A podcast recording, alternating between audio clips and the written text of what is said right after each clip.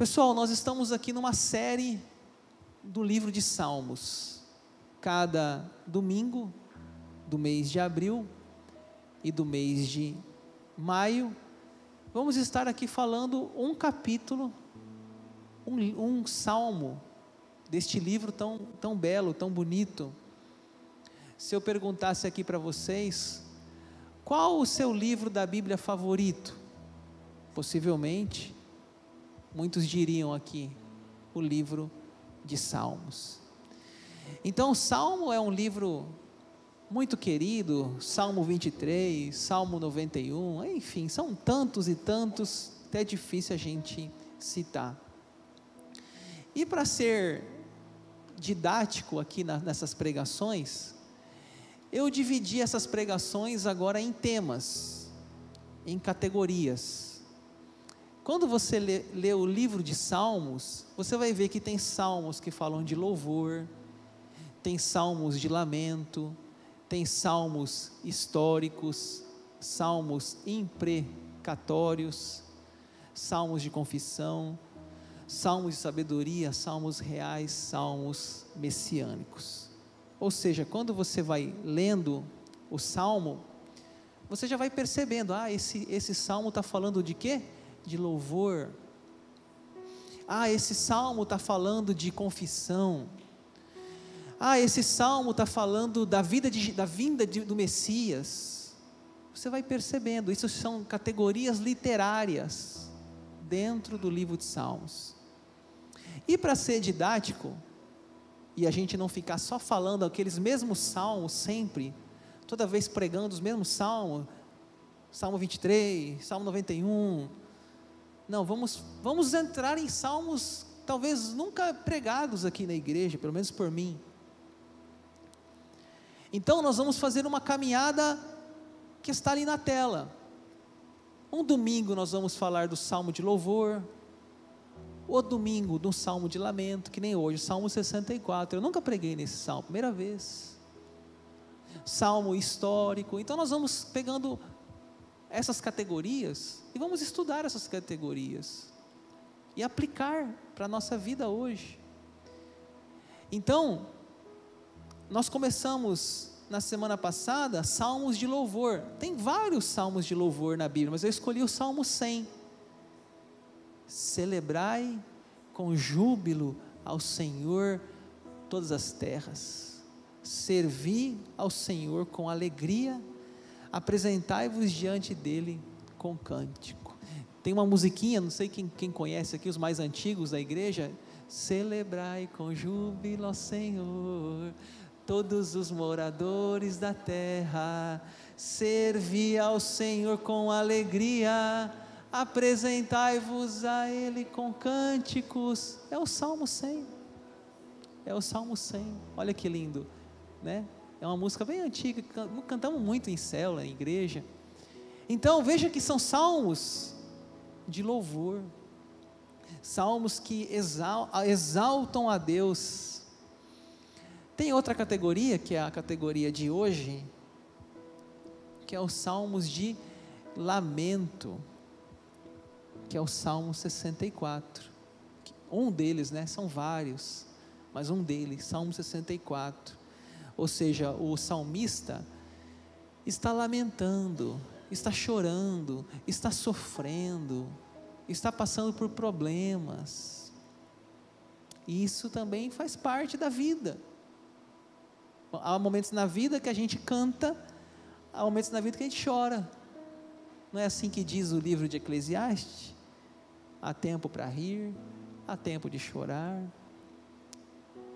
e que bom, né, que a Bíblia deixou registrado esses salmos de lamento, porque realmente na vida há momentos que a gente precisa do conforto de Deus. Alguns comentaristas da Bíblia falam que o Salmo 64, o contexto do Salmo 64 é Davi perseguido por Saul. Vocês devem lembrar da história. Saul foi o primeiro rei de Israel. Saul foi ungido por Samuel, primeiro rei de Israel. E um dia, tinha um gigante lá chamado Golias, desafiando o exército dos, dos o exército de Deus, o exército de Israel. E Davi vai lá levar um queijinho para os seus irmãos na batalha, e quando ele chega lá, ele ouve o Golias. E Davi fala assim: Quem é esse incircunciso filisteu a confrontar os exércitos do Deus vivo? Você quer xingar alguém no trânsito? Fala assim: Ô oh, seu incircunciso filisteu.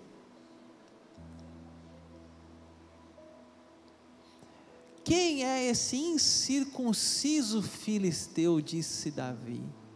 Davi foi lá e falou para Saul: Eu luto, eu vou guerrear. Você sabe da história, pegou aquela fundinha, as pedrinhas dele e vrape na cabeça do gigante. O gigante caiu, morreu. Davi foi lá e cortou a cabeça do gigante, segurou a cabeça na mão, falou: Está aqui um incircunciso filisteu. Gente, Davi ficou famoso da noite para o dia. O Instagram dele tinha 30 seguidores, foi para 3 milhões. Ficou famoso o homem. As mulheres cantavam assim: Davi, é, Saul matou 10 mil, Davi matou 10 milhares. Ah, Saul falou: peraí, quem que é esse Davi? Quem que é esse garoto aí que está fazendo esse barulho aqui? Quem está tá tirando o meu foco? Está tirando a minha honra? E aí você sabe da história. Começou uma perseguição louca. E, e Davi começou a fugir. Você sabe que Saul cometeu vários erros, consultou uma feiticeira, ele desobedeceu, é, é, obedeceu parcialmente lá com os amalequitas, ele fez vários erros, e aí perdeu o trono. Davi começa a ter que fugir, começa a ter que ir para a montanha, começa a ter que ir para a mata, e ter que ir para a caverna. Por quê? Porque Saul quer matá-lo. O contexto do Salmo 64 é esse. A Bíblia chega a dizer que um dia Saul estava numa caverna para aliviar o ventre. Você sabe o que é aliviar o ventre? A gente fala assim, fazer o número dois. Davi vai quietinho, corta uma parte da roupa dele. Podia ter matado. Daí fala assim: ó, aqui Saul, cortei o seu manto, a sua roupa. Eu podia ter te matado, Saul, mas não te matei. Para de me perseguir. Chega. Eu não vou matar o ungido de Deus, porque ele era rei, era ungido. Mas Saul, aquele momento ali, não, Davi, realmente você é como um filho para mim. Vamos parar com isso. Aí passava alguns dias, perseguia de novo Davi. E foi assim até Saul ter se suicidado. Então, pessoal, esse salmo, o contexto dele é essa, essa questão aí de, de perseguição, fuga, lamento, tristeza, difamação. Então, nós vamos ver agora o salmo, versículo por versículo. Ouve, ó Deus, a minha voz nas minhas perplexidades, preserva-me a vida do terror do inimigo, esconde-me da conspiração dos malfeitores e do tumulto dos que praticam a iniquidade. Davi diz assim, né? Ouve, ó Deus, a minha voz nas minhas perplexidades. O que ele está fazendo aqui? Ele está clamando a Deus, ele está orando, está pedindo socorro, está pedindo a Deus que preserve a vida dele, versículo 1, do terror do inimigo.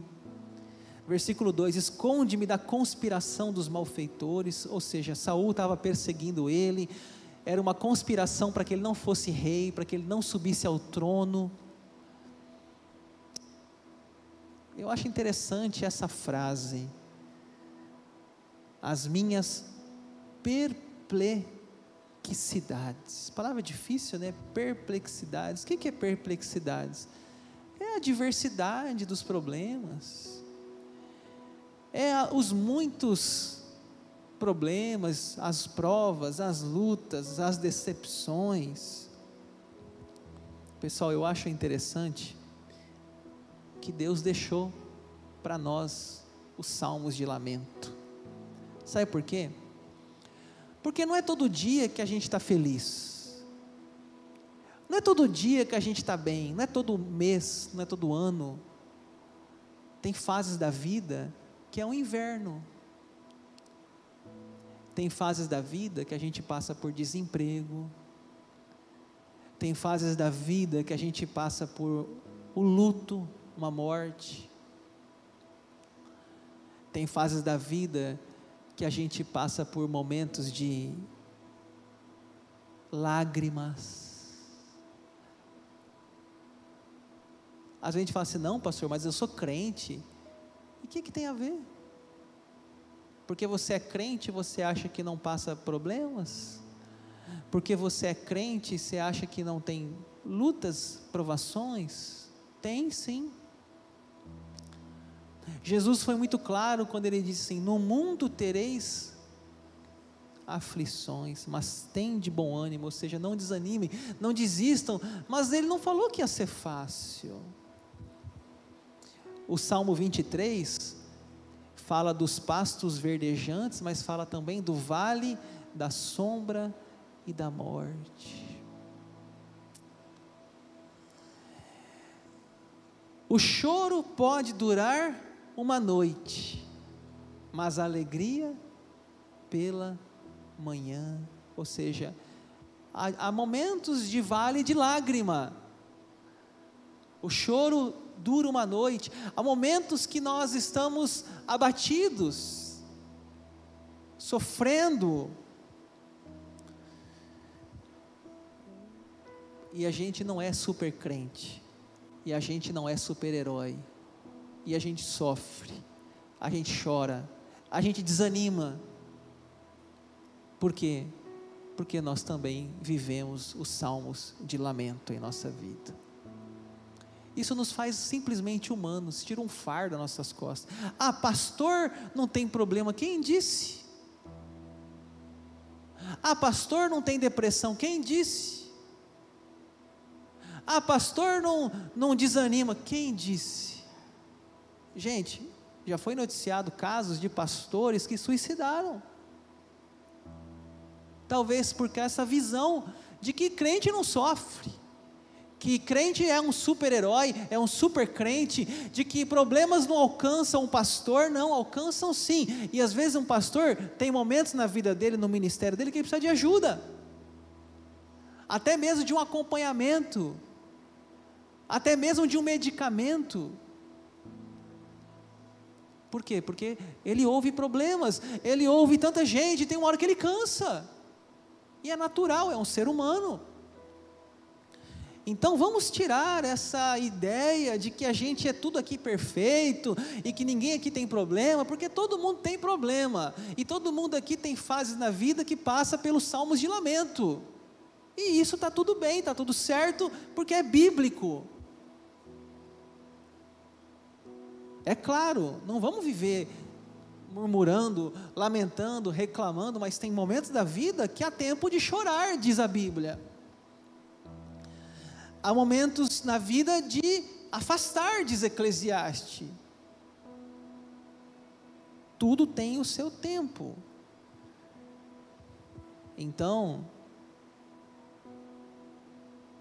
você pode ser um crente tão fiel e um crente tão piedoso e um cristão cheio de Deus e cheio de oração, de repente se ver abatido, até mesmo vivendo uma depressão é, é comum, é normal. Se a gente busca.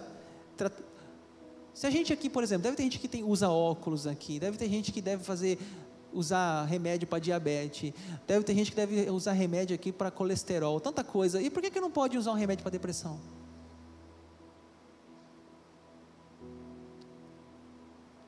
Ué, se está desregulado ali, a pessoa está tá, tá precisando de acompanhamento. Isso não tem nada de falta de fé. É o momento que ela está passando a vida dela. E a gente tem que compreender, ajudar e não julgar, como aqueles amigos de Jó, né? Os amigos de Jó foram lá e ficaram julgando Jó. Ah, Jó, será que você não fez isso? Será que você não fez aquilo? Será que você não, não olhou para uma virgem? Será que você não esnobou o pobre?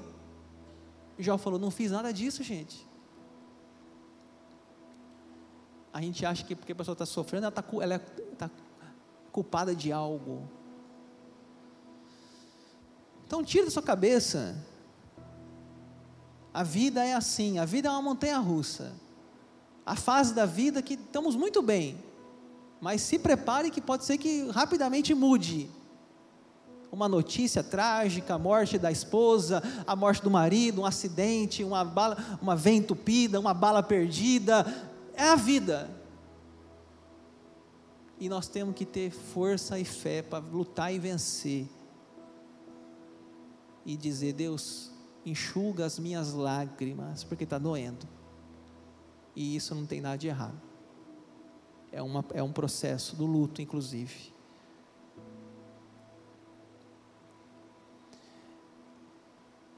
O versículo continua, versículo 3 os quais afiam a língua como espada e apontam quais flechas, palavras amargas, para as ocultas atingirem o íntegro, contra ele disparam repentinamente e não temem.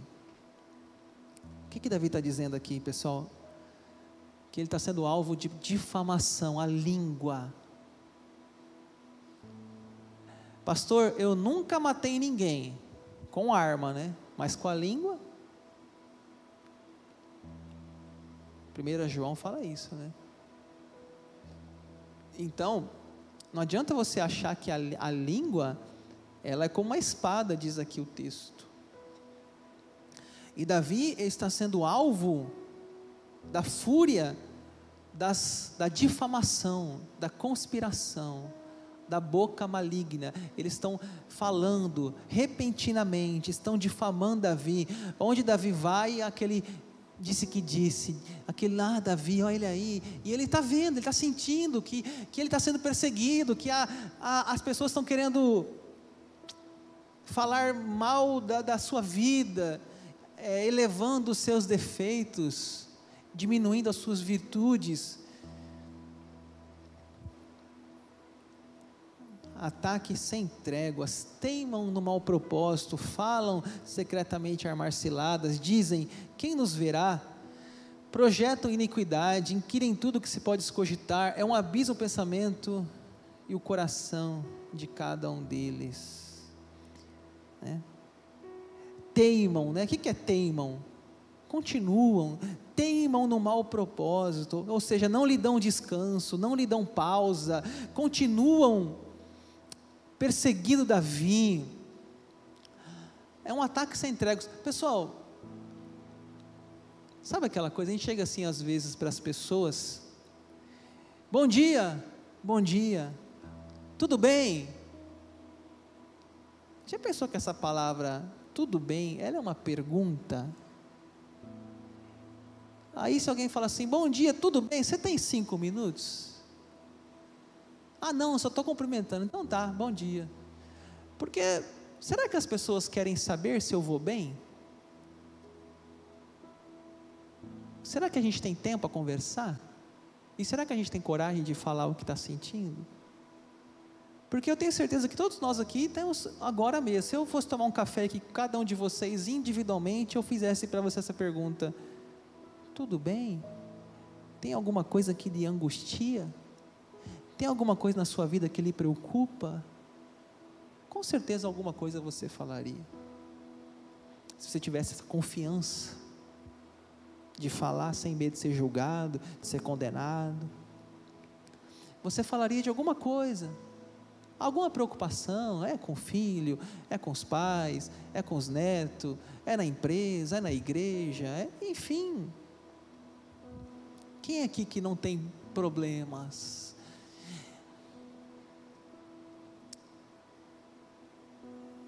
E aí, a gente precisa entender, pessoal, que os problemas nunca acabam. A pessoa fala assim: não, pastor, quando eu me aposentar, eu vou ser feliz. Conversa com o aposentado. Fala, ah, pastor, não para. Os problemas, agora estou criando neto, agora o neto fica lá em casa o dia inteiro. Ah, agora meu filho que está viajando, está desempregado. Gente, não acaba preocupação com filho, com neto, com bisneto, nunca na vida. Eu falo assim, meu Deus, cara, o cara já cuidou dos filhos, está preocupado com o neto. Ah, porque meu neto, pastor, está fazendo vestibular e não passa e não sei o quê. Está sempre preocupado com algo. É assim a vida, gente. Nunca termina. Você vence um, um leão, mata um leão, como a gente fala, aparece outro.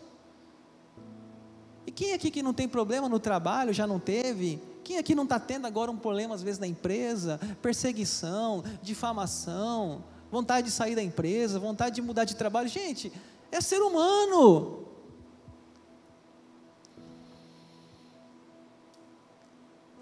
Aí eu eu ensinei hoje de manhã, vou ensinar para vocês a oração dos três move. Quando tiver alguém que está te perseguindo, tiver alguém que está te incomodando, ou tiver um, alguém na sua empresa que você está vendo que já não está dando mais para conviver com aquela pessoa, você faz a oração dos três move. Primeira oração, Deus comove. Oh Deus, comove aquele coração, Deus. Eu quero chegar lá, dar um bom dia, ver um sorriso no rosto dele, dela. Chega de aquela cara mal-humorada comove. Se a pessoa não mudar com você, você vai para a segunda oração, segundo nível. Deus remove. Deus leva para outra empresa, leva para outra filial, tira daqui de perto de mim. E se não resolver o segundo move, vai para o terceiro move. Deus promove para o céu, mata logo. É. É, comove, remove e promove. Então, nós somos assim, gente. Quem aqui que não teve isso já na vida? Quem aqui que já não teve um, um chefe, um, um colega de trabalho, um funcionário que lhe deu trabalho? Essa é a vida. Davi está relatando, está relatando a sua vivência, os seus relacionamentos, os seus adversários, e nós também hoje passamos por clientes insatisfeitos, passamos por é, funcionários mal agradecidos, tem de tudo nessa vida. E a gente tem que saber que faz parte da vida essas dificuldades. O julgamento divino mas Deus desfere contra eles uma seta, de súbito se acharão feridos, de sarte serão levados a tropeçar, a própria língua se voltará contra eles, todos que vêm maneiam a cabeça. Davi, ele entrega para Deus. Olha, deixa eu falar uma coisa para você. Não paga mal com mal. Não, pastor, pisou no meu pé, eu vou pisar também. Não faça isso. Entrega para Deus. Faz a oração dos três move. Entrega para Deus. Não fica assim, entrando na guerra, entrando na briga.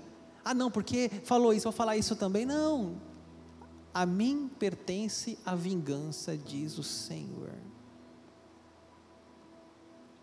Deus é o meu juiz, Ele vê tudo, Ele vai julgar minha causa. Entrega para Deus, deixa que Deus trate, deixa que Deus mude, convença, vai orar por essa pessoa.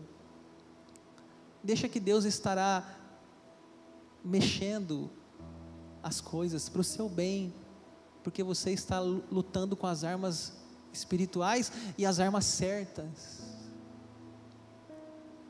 não com as armas da carne, com as armas espirituais. E por último, Deus glorificado e todos os homens temerão e anunciarão as obras de Deus, entenderão o que ele faz. O justo se alegra no Senhor e nele confia. Os de reto coração todos se gloriam. Davi começou o salmo lamentando as minhas perplexidades. E ele termina louvando, agradecendo, porque é assim que acontece quando nós recorremos a Deus, saímos melhor. Jesus, Jesus disse assim: Vinde a mim, todos que estão cansados e sobrecarregados, e eu vos aliviarei. Ou seja, quando a gente vai a Deus, nós deixamos a Ele as nossas preocupações. Nós podemos estar no divã de Deus. Sabe o que é divã de Deus? Deus é o nosso terapeuta, escuta nossas orações, os nossos lamentos, e podemos no final glorificar a Ele, porque Ele tira de nós o nosso fardo e nos dá um fardo leve. Eu encerro, pessoal. Primeira aplicação da, da, noite, da, da pregação não espere uma vida fácil. Quando a gente vê a Bíblia, Jeremias, chamado de profeta chorão, escreveu um livro chamado Lamentações de Jeremias. Davi escreveu vários salmos de lamento, como esse Salmo 64. Paulo passou por açoites, naufrágios, quando você vai vendo a história dos heróis da fé, você vai vendo que eles tiveram dias difíceis. E por que nós não teríamos hoje? Porque a gente acha, de maneira tão inocente, que a vida vai ser um mar de rosas. Engano. Todo dia é o dia de vencer um leão, é uma batalha, é uma guerra, e terminou aquela, você pode reparar que vem outra, e saiu de uma, vem outra, e a vida vai ser assim, só vai terminar isso aqui quando a gente chegar no céu, que lá a Bíblia fala que no céu não haverá lágrimas, nem choro, nem política, nem cesta básica, nem nada disso. Aqui na terra, gente, é uma constante batalha. Então, não espere uma vida fácil, porque ela não, não existe. E segundo, a oração é uma fonte de consolo. Davi sabia disso. Davi levava a Deus os seus lamentos. Davi levava a Deus as suas lágrimas. Às vezes a gente acha que as nossas orações só podem ser orações de louvor. Não, as nossas orações podem ser orações de lágrimas também. A Bíblia fala que Deus recolhe as nossas lágrimas no seu odre. Nós podemos falar com Deus o nosso sofrimento, os nossos problemas, as nossas aflições. Nós podemos levar para Deus o que nos preocupa oração de lágrimas, oração de lamento, oração de choro. Deus escuta, sabe por quê? Deus ele é pai. O que é que um filho, um pai faz quando um filho chora? Acolhe, abraça, conforta. Deus faz isso conosco. Nos conforta, nos consola, nos escuta. Então não se culpe Aproveite as orações de lágrimas, aproveite as orações de lamento. Às vezes é um momento da sua vida. Ele está ali para nos escutar. Amém?